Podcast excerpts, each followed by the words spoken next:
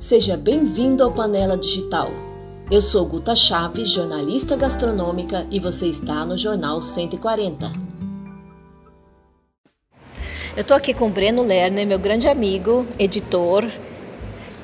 E o Breno, ele foi muitos anos editor da Melhoramentos, um diretor que sempre escolheu títulos maravilhosos de gastronomia, sempre teve uma visão incrível assim para uma visão de mais de futuro, né, de coisas também bacanas, ideias, né, é, de títulos interessantes. E hoje ele está com um projeto muito legal também que chama Papo de Cozinha, que conta histórias. Ele também é autor de livros. Fala do seu livro para gente, Breno. Bem, o meu último livro é o Ganso de Cozinha, que é o, oh meu Deus, o Ganso de Cozinha, o Ganso Marisco e outros papos de cozinha, que é de alguns anos atrás ganhou o Gourmand Cookbook Award como melhor livro de literatura culinária. E é um livro de contos da, da cozinha, que conta histórias, histórias de grandes banquetes, histórias de ingredientes, curiosidades e por aí vai. E agora estou escrevendo um novo livro é, que fala sobre como as cinco grandes religiões da Terra encaram o alimento e a abstinência acredito que o ano que vem seja lançado. Fora isso, tem o projeto Papo de Cozinha, que se constitui de um canal no YouTube, podcast e Instagram, onde eu publico historinhas, contos, eh, aspectos interessantes da gastronomia, origem de determinados ingredientes ou determinadas receitas, falo sobre velhos restaurantes que não existem mais e por aí vai. E hoje a gente está aqui, eu e o Breno, na, no Mesa São Paulo e numa palestra. O Breno. O que, que você vai falar na sua palestra, Breno? É, na verdade, eu, eu pretendo hoje falar sobre. É, a, a, palestra chama Comida em Tempos de Cólera. É, é o que, que acontece nos lugares que são atingidos por uma guerra, seja do ponto de vista do exército seja do ponto de vista da população. Quer dizer, imagine um, um caso específico. Napoleão entra na Rússia com 250 mil homens e 50 mil cavalos. Esses homens e animais tinham que comer duas vezes por dia. Imagine a quantidade de comida necessária para alimentar 250 mil homens e 50 mil cavalos. Da onde vinha essa comida? Na velocidade que o exército de Napoleão andava, que era absurda, da onde vinha essa comida, como era distribuída, como era aquecida, como era feita. E as populações que foram invadidas por exército, como se viraram para comer. Enfim, são coisas muito interessantes que muitas vezes a gente não para para pensar. Por, por exemplo, uma outra questão: as cidades que ficaram sob sítio, o que acontece com os zoológicos? A hora que está faltando comida para os humanos, como é que os bichos do zoológico vão comer? São essas questões que a gente quer abordar na nossa palestra de hoje. Nossa, que bacana, Breno. Acho que vai ser muito interessante, né? E, e, conta um pouco, conta uma historinha também do ganso marítimo, ganso marisco. Olha, eu posso contar exatamente a história do cerco de Paris, que eh, de certa forma antecipa um pouco a palestra. Então, em 1870, os alemães derrotam Napoleão III e rumam para Paris Paris fica toda sitiada, cercada, não entrava ninguém, não saía ninguém. Tanto é que é a primeira vez na história que se usam pombos correios. Os pombos correios eram tirados de Paris por balões, também foi a primeira vez que se usou balões numa guerra, iam para fora de Paris e aí vinham lá de fora com pequenos com pequenas com, com mensagens ou pequenos pacotes era a única forma de entrar em Paris, era por pombo correio. Óbvio, Paris já então, eh, estamos falando aí de praticamente fim do século XIX, Paris já era uma grande capital, mas passando uma fome terrível. E no jardim de aclimatação, que aqui no Brasil a gente chama jardim de aclimação, tinha o zoológico de Paris. E simplesmente acabou a comida, acabou não tinha o que fazer com os animais, o pessoal do zoológico não teve dúvida, começou a matá-los e vendê-los nos restaurantes. E um restaurante de Paris ficou tristemente célebre, o restaurante Voisin, cujo chefe era, era o chefe Choron, que aliás é o inventor do molho Choron, que no Réveillon daquele ano serve um cardápio onde constavam trombas de elefante, costelas de urso, lombo uh, de canguru e coisas assim. Quer dizer, que se matem os animais porque eles estão morrendo de fome, se vende a carne, a daí isso virar cardápio de ano novo de um restaurante e ser vendido por uma fortuna, já me parece até um pouco absurdo.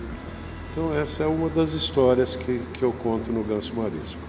Que a princípio eles direcionaram para um lado mais do exótico, né? Mas estavam se aproveitando dessa situação exato, difícil, né? Exato. Quer dizer, é, acho que algumas vezes a coisa passa um pouco da medida.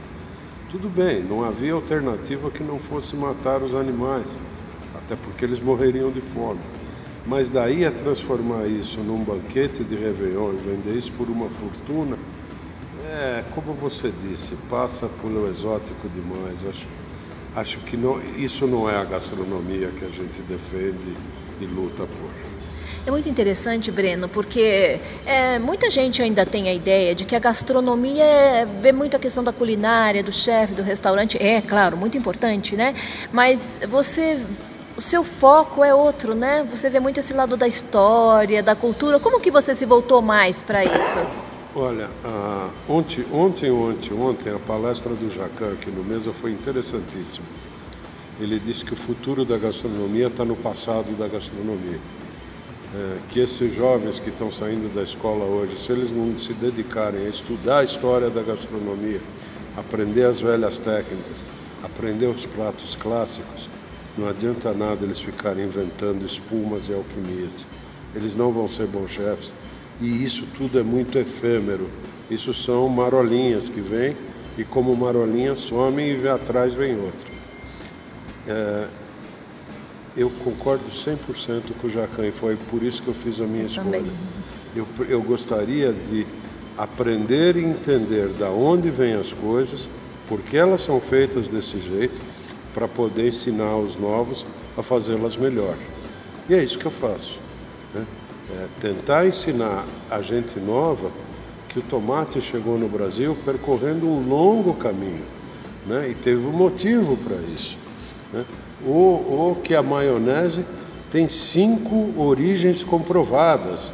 Eu acho que possivelmente é o molho mais amado da face da terra tem cinco origens comprovadas de por que foi feito um molho frio de ovo e, e óleo. Com isso a gente aprende, a gente entende melhor uh, o que é aquele alimento, vai, de certa forma, apreciá-lo melhor e no futuro fazê-lo melhor. Legal, porque essa questão eu vejo, pelo menos o que eu percebo é que muitos dos, dos chefes, e aqui que a gente viu também no Mesa Tendência, que estão fazendo um trabalho muito interessante, de, eles vão para o passado, para a história, né? resgatam culturas, né?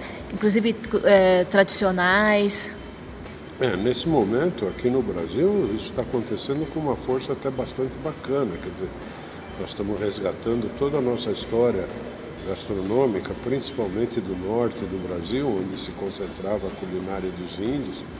A culinária, meu Deus do céu, cujas receitas têm perto de dois, três mil anos. Né? E estão lá. Você vai para Manaus, você vai para Belém, é, você vai para Roraima, essas receitas estão lá, você pode comer em qualquer lugar. E elas são feitas assim há dois, três mil anos. Isso tudo está sendo trazido pelo trabalho de alguns chefes aqui de São Paulo, do Rio, está sendo revivido, está sendo registrado. A nossa comida de santo, né? toda a comida uh, da Bahia dedicada aos santos do candomblé, está sendo também resgatada, registrada. Pô, nós temos uma história, nós temos uma fusão interessantíssima, né? É, da cultura e da culinária portuguesa com a cultura e a culinária indígena, com a cultura e a culinária africana é uma fusão bastante interessante que resultou em pratos interessantíssimos que estão sendo protegidos, resgatados, registrados e estão resultando em novas versões, em modificações, em releituras. Aí sim, como bem disse o Jacan aqui, né, o nosso futuro depende do nosso passado. O Papo de Cozinha vai nessa linha também, né? Conta um, uma das histórias assim do Papo de Cozinha que você gosta, que você faz também em podcast, né? E também vídeo, já vi em vídeo, em podcast. Uhum. E tem sempre uma receitinha também, às vezes, né? Às vezes tem é, receita, né? Às vezes quando dá tempo eu dou. O meu webmaster é muito cruel com o meu tempo, mas em todo caso, essa semana no podcast eu me dediquei a contar é, sobre a origem do Chile né, que todo mundo diz ser mexicano e ele não é mexicano. O chile com carne é uma invenção do Texas. Verdade que o Texas foi parte do México por anos. Foi praticamente um dos últimos estados a ser incorporado aos Estados Unidos. Mas o Chile foi inventado no Texas. É comida texana com forte acento e com ingredientes mexicanos. Mas é texano. E conto uma curiosidade que o famoso Billy the Kid, né, é, que existiu. A gente acha que ele é um personagem, mas não, ele existiu. Billy the Kid foi um cowboy, ele existiu. E no leito de morte dele, ele se levanta e dizia: Eu só queria comer mais um chile antes de morrer. É, e aí eu dou a receitinha e conto também do lugar aqui de São Paulo onde eu acho que tem o melhor chile da cidade, que tem tudo a ver com o chile texano, e de um festival curiosíssimo que é o Festival de Terlíngua, que vai ocorrer agora em novembro. É, é uma cidade fantasma no Texas, onde todo ano 50 mil pessoas vão para lá, não tem hotel, não tem pessoal acampa, vai em van, vai para o Festival de Chile. Né? Tem, todo ano tem nessa cidade fantasma um festival do Chile, tem um campeonato de receita, perto de 500 receitas são escritas todos os anos e são divulgadas sempre as três melhores. E tem esse lugar aqui em São Paulo que, por curiosidade, é uma livraria que serve um super chile. Toda semana eu vou lá comer meu Como chile. que é o lugar? O nome? Chama Cidade de Papel, é na Vila Madalena. Olha, Você que pode bacana. comer o melhor chile de São Paulo lá. Que legal, vou lá. Não fui ainda. Breno, é, que, e falando de redes sociais, de qual você acha que é o impacto da digitalização, tanto essa questão das redes sociais, na internet, nos, nos negócios e na comunicação? Olha, eu, Como eu, você vê? Eu acho que a gente ainda está passando por um período de adaptação a isso. Por isso são cometidos absurdos, por isso são cometidos os chamados crimes de ódio na internet, que pode ser contra uma pessoa ou contra um estabelecimento, como um restaurante. Mas é óbvio que tem um impacto fortíssimo. A gente não pode esquecer que só mudou a mídia, mas isso é histórico. Quer dizer, Gutenberg inventa a prensa móvel em 1500. Em 1560, o primeiro best-seller da Europa foi um livro de cozinha. Em 1620 tinha mais de 40 títulos de cozinha Isso, circulando isso foi uma na Europa, revolução da época, né? né? E hoje nós temos a internet fazendo a quarta, a quinta, a sexta revolução de mídia. Né? Nós passamos pelo rádio, pela televisão, que tiveram os programas, ainda tem, e agora a internet. A internet tem uma coisa interessante. De um lado, ela deu voz à não celebridade. Quer dizer, eu vou num restaurante, eu gosto ou não gosto, eu publico na internet e uma quantidade muito grande de gente vê isso aí. Antes eu não tinha isso por. Ou seja, a gente tem que tomar muito cuidado com o que a gente escreve lá. E a gente tem acompanhado por aí a série de desvios e de besteiras e, e de incorreções. Quer dizer, hoje uma campanha na internet pode fechar um restaurante ou pode levá-lo ao ápice da glória. A como gente, os guias gastronômicos faziam, como né? os guias, eh, sabe, a, a, a, a, nova, a nova hoje diz assim, fale bem ou fale mal de mim, só não fale no TripAdvisor, né? Então, é, é, essas coisas acontecem. O que antigamente era assim, uma crítica do fulano de tal pode fechar um restaurante. Mas ele tinha procedência, né? Pelo menos a, a gente se imaginava achava. que sim, é. né? Hoje você diz assim, uma crítica tua, você, José fulano, né? Se ela vira, viralizar, ela fecha um restaurante ou prejudica enormemente ele. Então, é, esse é o efeito. Responsabilidade. né? Agora, do outro lado, tem coisas, a gente tem acesso a coisas que a gente. Nunca na história da humanidade nós tivemos uma geração com tamanha quantidade de informação como essa. O problema é transformar essa informação em conhecimento. Ela é só informada. É uma geração, ela é um repositório de informação. Mas isto não é processado e não vira conhecimento. Isso vai ter efeito nas gerações futuras.